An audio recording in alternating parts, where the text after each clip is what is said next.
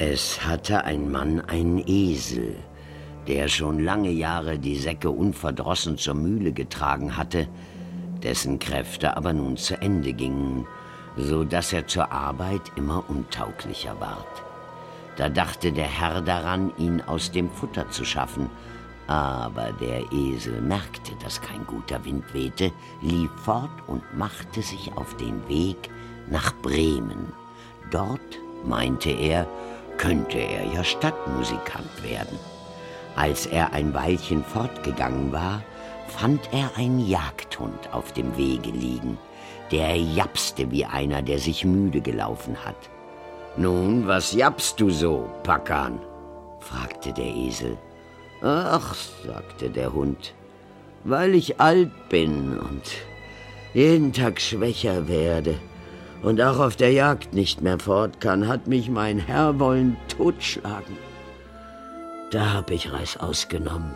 Aber womit soll ich nun mein Brot verdienen? Weißt du was? sprach der Esel.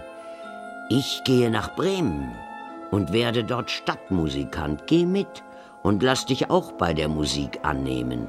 Ich spiele die Laute und du schlägst die Pauken. Der Hund war's zufrieden und sie gingen weiter. Es dauerte nicht lange, so saß da eine Katze an dem Weg und machte ein Gesicht wie drei Tage Regenwetter. Nun, was ist dir in die Quere gekommen, alter Bartputzer? sprach der Esel. Wer kann da lustig sein, wenn's einem an den Kragen geht? antwortete die Katze.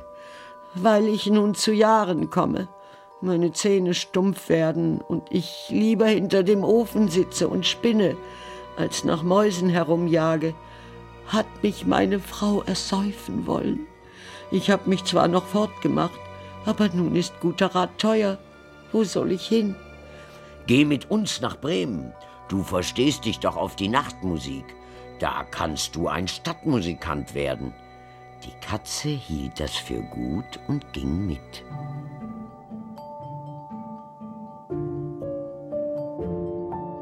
Märchen und Verbrechen.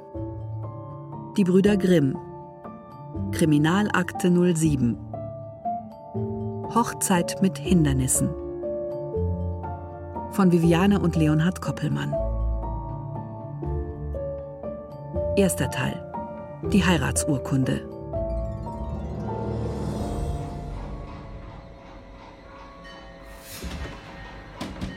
Wer kann das zu so später Nachtzeit sein? Ich sehe gleich mal nach. Äh, helfen Sie mir. Gütiger Gott! Ich, äh, ich. Oh, Doc, sind Sie verletzt? Er ist vollkommen entkräftet. Kommen Sie, mein Freund, ich stütze Sie. Oui, d'accord. Wir bringen ihn ins Wohnzimmer.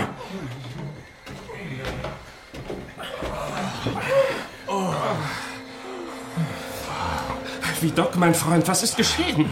Äh, Ein Überfall. Ich wurde entführt.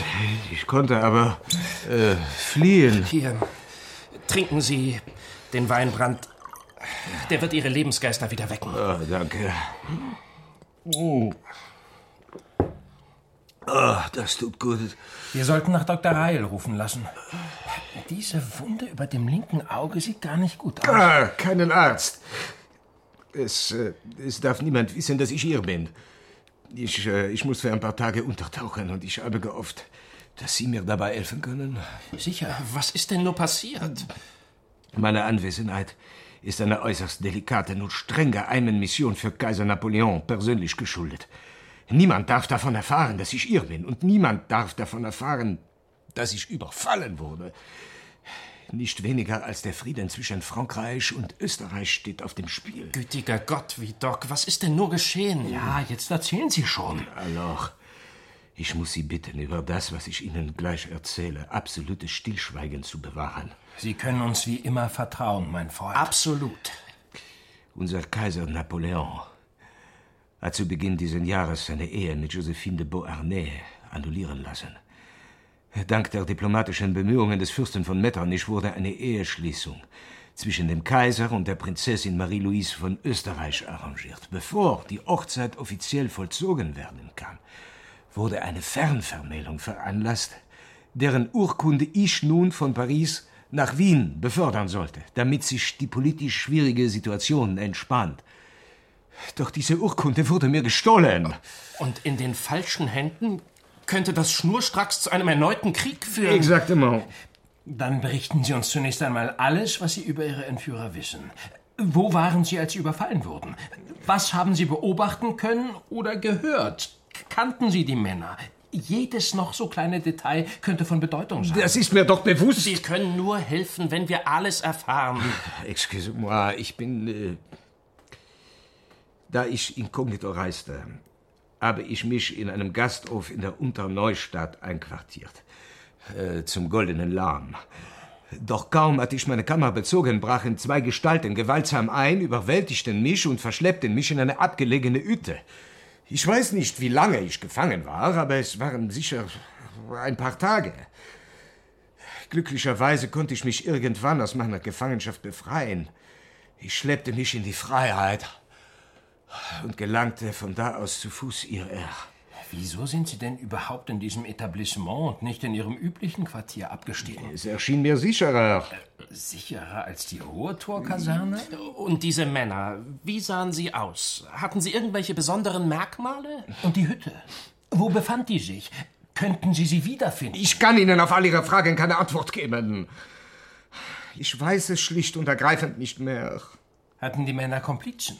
Die Gastwirte vielleicht? Nein. Woher können Sie da so sicher sein? Weil ich das nicht glaube. Sie, Sie sind erschöpft, mein Freund. Schlafen Sie sich erst einmal aus, dann fällt Ihnen vielleicht wieder das ein oder andere ein. Jawohl. Unser Gästezimmer steht Ihnen selbstverständlich zur Verfügung. Vielen Dank. Äh, Sie haben vermutlich recht. Kassel, den 3. März. Mein lieber Louis, wie dir aus meinen Berichten bestens bekannt sein sollte, arbeiten Wilhelm und ich nun schon seit geraumer Zeit mit dem Chef der geheimen Polizei, Eugène François Vidocq, zusammen und haben ihn schnell als Freund ins Herz geschlossen. Seine ungestüme, manchmal ruppige Art wird von seiner aufrichtigen Loyalität und seinem einnehmenden Charme allerzeit aufgewogen. Sein kriminalistisches Gespür hat uns in manch kniffligem Fall sehr geholfen. Kurz, ohne ihn wären wir nicht die Aufklärer, die wir sind. Umso mehr betrübt es mich daher, dir von Wilhelms und meinem Verdacht zu berichten, dass unser teurer Freund uns gegenüber erstmals unaufrichtig ist. Als er in der letzten Woche eines Nachts verletzt und völlig desolat vor unserer Tür stand, berichtete er von einem Raubüberfall auf seine Person und einer anschließenden Entführung, deren Opfer er geworden sein will. Doch als Wilhelm und ich genauer nachfragten, berichtete er völlig unzusammenhängende und so offensichtliche Unwahrheiten, dass wir zu zweifeln begannen. Die Wahl seines Quartiers in diesem Gasthof will mir nicht so recht einleuchten. Nicht bei der Brisanz seines Auftrages. Er war doch schon des Öfteren in geheimer Mission für Napoleon aktiv und hat in diesen Fällen nie sein Quartier gewechselt. Zudem erschien es uns mehr als unglaubwürdig, dass er sich weder an seine Entführer noch an den Ort seiner gewaltsamen Gefangenschaft erinnern kann, obwohl er behauptet, sich selbst aus dieser befreit zu haben. Ein versierter Kriminalist, wie Vidocq es ohne Zweifel ist, sollte doch in kürzester Zeit allerlei Hinweise zu seinen Entführern oder deren Motiven zusammentragen können. Vidocq muss einen triftigen Grund für sein eigenartiges Verhalten haben. Anfänglich hofften wir noch, dass dies seinem schlechten Allgemeinzustand geschuldet sei. Doch auch in den kommenden Tagen blieb Vidocq verschlossen und schien alle Bemühungen unsererseits für Aufklärung in seinem Fall zu sorgen, eher zu behindern, als etwas daran zu setzen, die geraubte Urkunde wiederzubeschaffen. Er verbringt die meiste Zeit in unserem Gästezimmer und kommt nur zum Essen für einen Augenblick heraus, doch sind selbst die banalsten Plaudereien mühselig und werden von ihm schroff beendet. Es scheint, als wäre unser stets so mitteilsamer Freund wie durch Zauberei grundlegend gewandelt. Vidocq müsste doch daran interessiert sein, die Dokumente unter allen Umständen und so schnell wie möglich zurückzuerlangen. Doch dies ist bisher nicht geschehen. Im Gegenteil.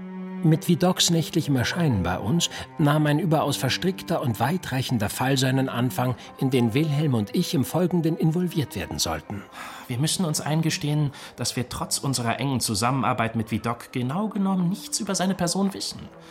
Mir scheint, wir haben es mit gleich zwei Fällen zu tun. Dem Verbleib der Heiratsurkunde des Kaisers von Frankreich und der Prinzessin Marie-Louise von Österreich und der Causa Vidocq.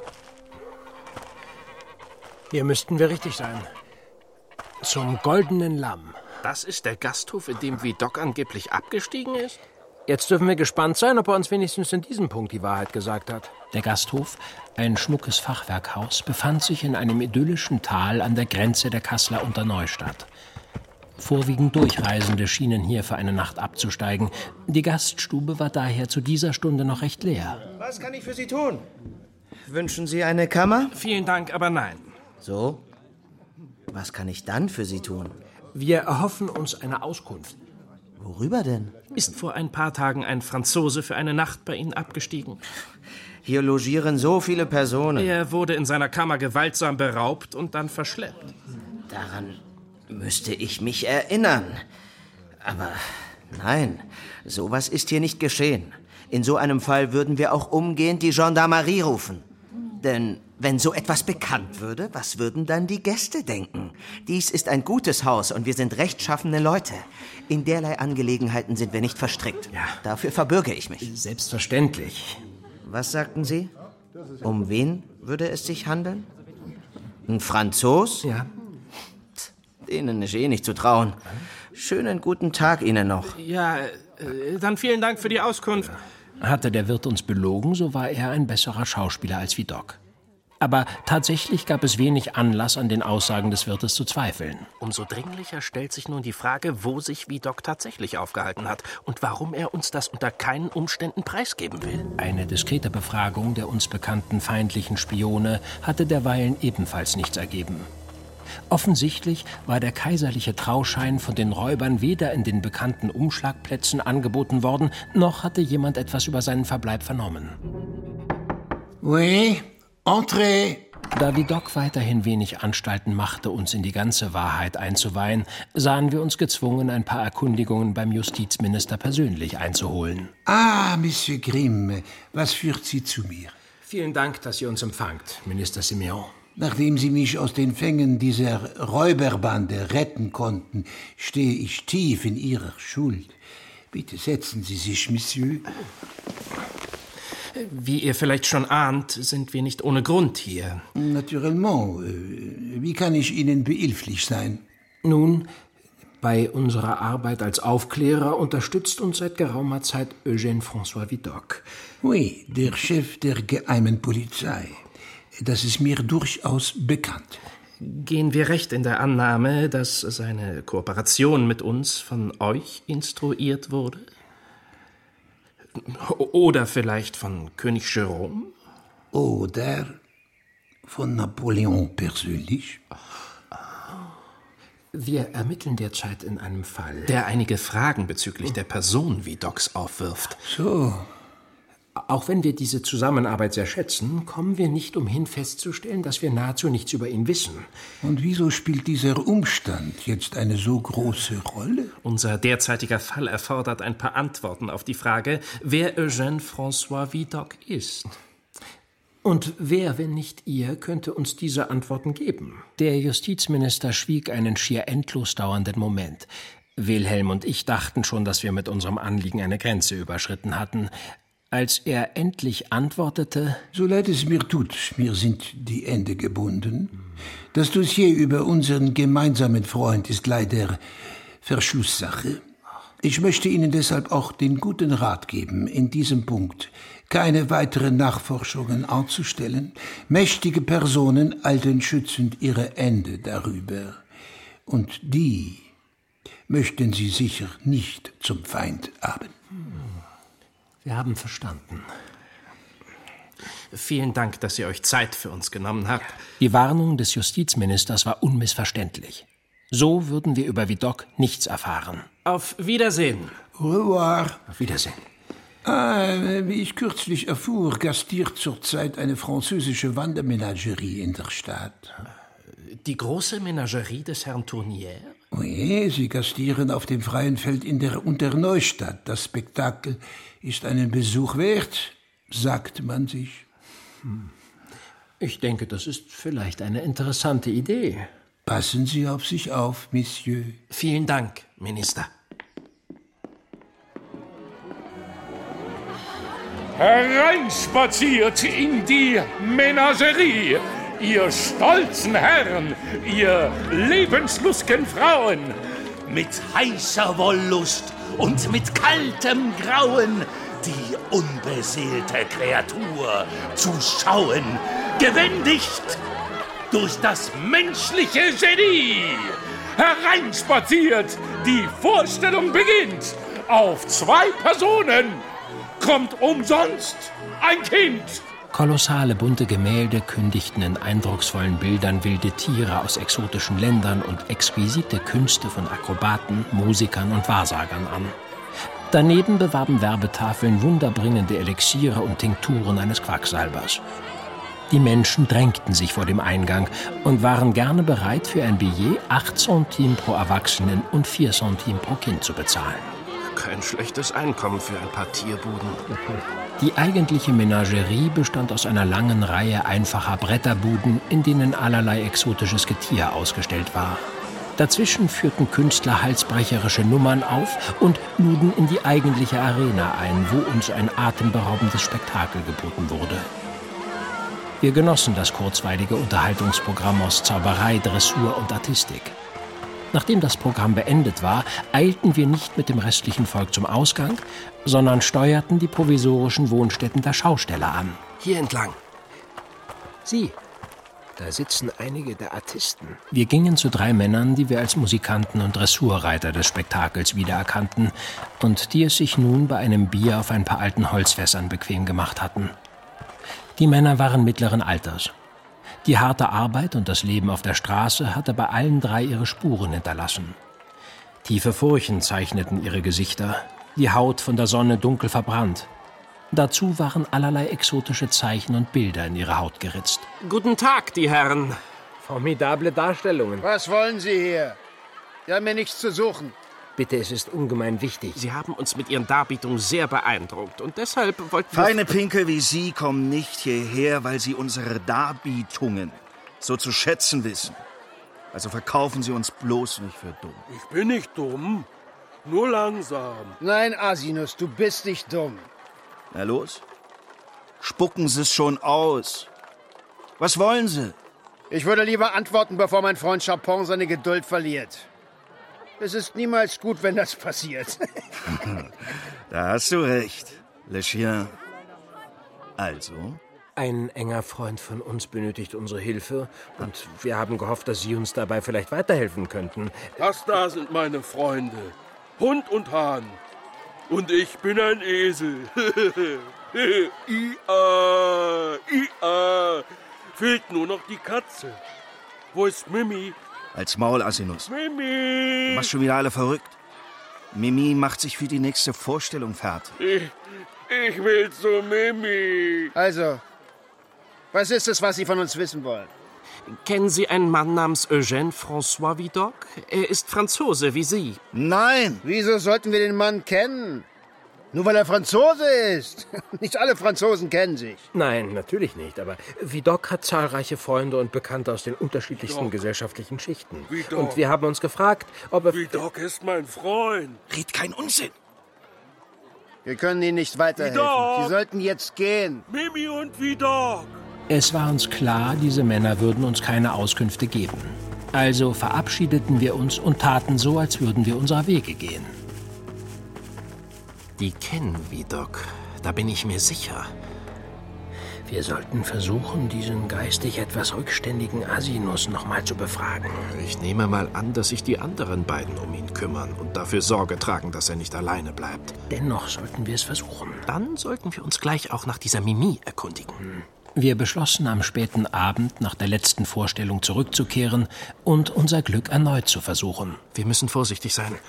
Wenn wir den beiden Herren Hahn und Hund in die Arme laufen, könnte unser erneutes Zusammentreffen unschön ausgehen. Die zaudern nicht lange. Es war bereits weit nach Mitternacht, als sich die Mitarbeiter der Menagerie zur Ruhe begeben hatten. Wir hatten in einem nahegelegenen dichten Gebüsch ausgeharrt und das Treiben dort beobachtet. Nun waren wir gewiss, dass wir uns einigermaßen sicher und unbeobachtet auf dem Gelände bewegen konnten. Dieser Asinus war einer von den Dressurreitern, oder? Ja. Da vorne stehen die Gäule. Dann muss sein Schlafplatz nicht weit davon zu finden sein. Komm! Wir schlichen uns vorsichtig in seine Richtung, als wir von zwei Stimmen aufgeschreckt wurden. In letzter Sekunde konnten wir uns zwischen zwei der Schaubuden zwängen und somit unbemerkt bleiben. Asinus wird zu einem Problem. Er tut doch niemandem etwas zuleide. Im Vorbeigehen war zu erkennen, dass es sich um eine zierliche Frau und einen Mann handelte, den wir sofort als den Hahn, Chapon, wiedererkannten. Offensichtlich schienen sie sich über etwas zu streiten. Außerdem habt ihr es mir versprochen. Als die beiden um eine Ecke verschwunden waren, setzten wir unseren Weg zu den Pferden fort. Das war knapp. Komm, wir müssen uns beeilen. Plötzlich vernahmen wir einen lauten Schrei. Die Pferde wieherten aufgeregt und trampelten wild in ihrem Gatter. Ehe wir uns versahen, waren die Artisten, Dresseure, Quackschalber und der Prinzipal der Menagerie Tournière auf den Beinen und stürzten in das Pferdegatter. Wir folgten ihnen unbemerkt und beobachteten das Geschehen. Es bot sich uns ein Anblick des Grauens. Asinus lag leblos in der Mitte des Geheges. Sein Körper war ein einziges blutiges Etwas. Können Huftritte einen so zurichten? Vor allem sein Gesicht war bis zur Unkenntlichkeit zertrümmert. Asinus! Du arme Seele! Deine Liebe zu den Pferden ist dir nun zum Verhängnis geworden. Das waren nicht die Pferde. Wer könnte unserem Asinus denn schon etwas antun wollen?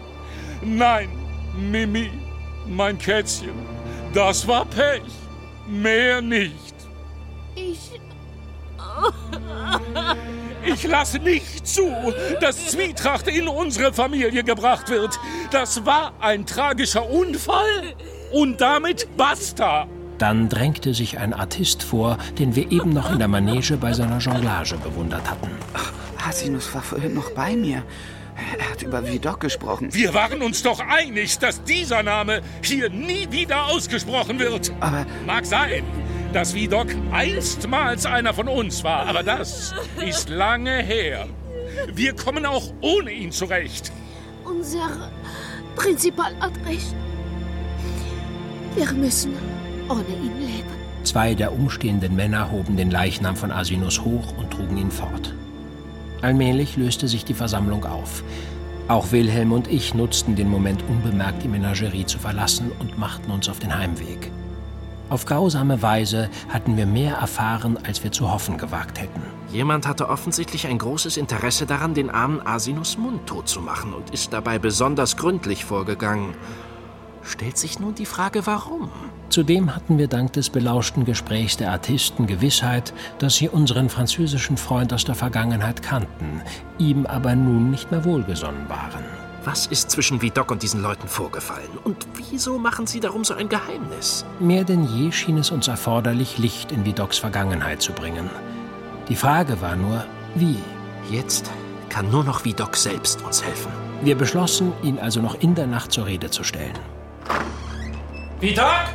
Auf ein Wort! Doch als wir zu Hause ankamen und ihn in seinem Zimmer aufsuchen wollten, Vidocq! als wir seine Zimmertür öffneten, fanden wir keine Spur mehr von Vidocq. Er, er ist fort. Das sehe ich auch. Glaubst du, er steckt hinter dem heimtückischen Unfall des Artisten? Es ist nicht zu leugnen, dass sie sich kannten. Aber Mord? Unter den gegebenen Umständen ist das leider nicht mehr auszuschließen. Was spricht dagegen, dass Vidocq uns heimlich gefolgt ist und beobachtet hat, wie wir mit diesem Asinus und den Musikanten gesprochen haben? Ich kann mir einfach nicht vorstellen, dass Vidocq zu so einer Tat fähig ist. Wir müssen Gewissheit haben. Aber wie sollen wir das tun? Ah, Auch wenn uns Justizminister Simeon deutlich gemacht hat, dass wir keine weiteren Erkundigungen über Vidocq einholen sollten, fürchte ich, dass wir genau das tun müssen. Und wen sollten wir deiner Meinung nach darauf ansprechen? Ich habe den Minister fürs Innere, Graf Gustav Anton von Wolfrath, im Visier. Was versprichst du dir davon? Wie mir zu Ohren gekommen ist, sind von Wolfrath und Simeon nicht gerade freundschaftlich verbunden. Hinter vorgehaltener Hand wird schon darüber gesprochen, dass auf lange Sicht Wolfrath Simeon als Justizminister beerben soll. Simeon wurde Jerome Bonaparte bei seiner Thronbesteigung seitens Napoleons aufgezwungen. Wolfrath hingegen ist ein enger Vertrauter Jeroms. Wenn das so ist, könnten wir vielleicht eine akute Feindschaft zu unseren Gunsten nutzen.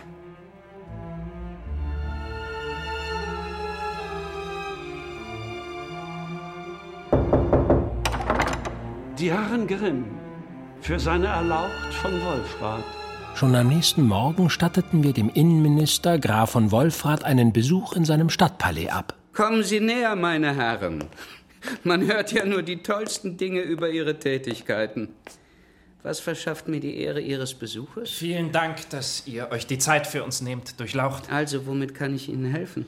Wir sind in einer überaus heiklen Angelegenheit hier und erhoffen uns eure Unterstützung. Wir ermitteln in unserer Tätigkeit als Aufklärer gerade in einem Fall, der in seiner Brisanz keinerlei Aufschub erlaubt.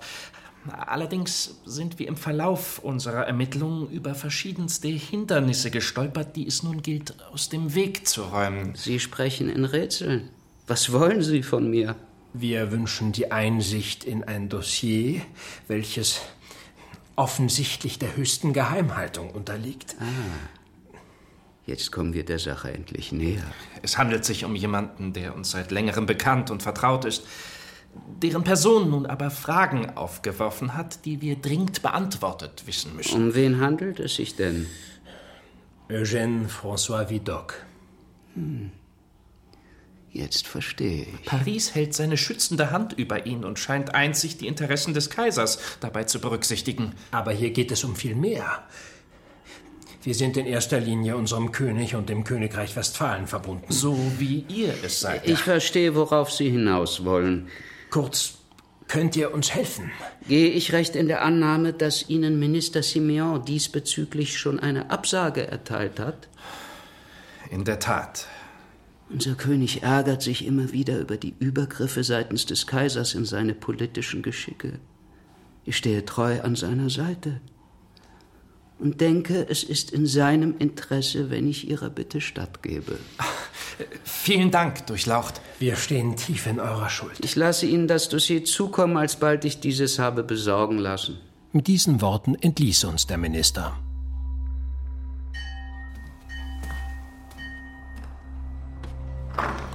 Eine eilige Sendung an die Herren Grimm aus dem Ministerium für Innere Angelegenheiten. Vielen Dank.